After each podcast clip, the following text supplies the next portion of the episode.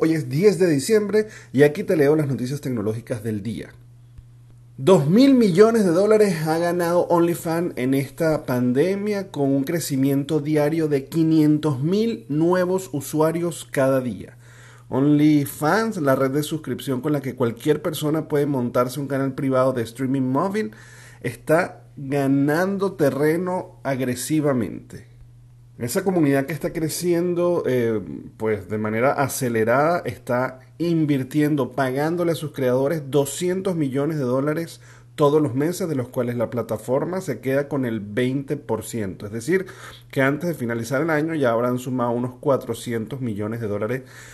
Sabrosito para el bolsillo. Si no lo saben, esta es la plataforma en la cual muchísima gente está haciendo dinero generando un contenido de manera exclusiva, de manera privada para sus suscriptores que paguen obviamente por eso. Pues obvio que se ha usado un poco para eh, contenido no tan de todo el público, un poco más para ver un poquito más de aquellas actrices o mujeres o youtubers o influencers que te gusta. Pero bueno, la verdad es que hay de todo tipo de contenido, no solamente de ese.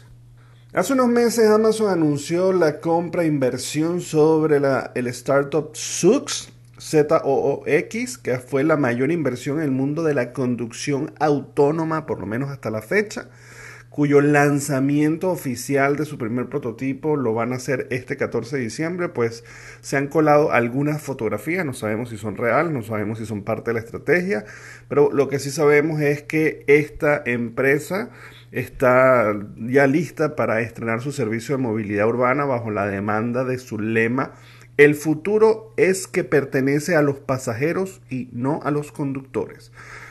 Obviamente, pues esto va a dar un, mucho de qué hablar cuando empecemos a ver tantos automóviles, coches, carros autónomos en el mercado con servicio de transporte. Y en este caso Amazon que invirtió, pues quién quita si también lo incluirán en su despacho de paquetería. Apple va a lanzar eh, las nuevas Mac con los chips propios más potentes del M1 a lo largo de 2021. Ellos han venido hablando de que eh, la transición de salir de Intel y entrar a sus propios chips va a durar un año más o menos y que va a ser a finales de 2022 cuando finalice esa transición.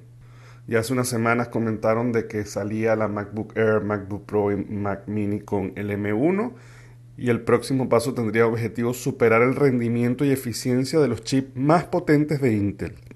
Y se espera entonces que para finales de 2021 pues ya la iMac MacBook Pro de gama alta finalmente también la Mac Pro tengan estos chips más potentes. Veremos qué es la potencia del 2021 con todo lo que están anunciando. Bueno, señores, muchísimas gracias. Nos vemos mañana en las noticias de mañana. Bye bye. Thank you.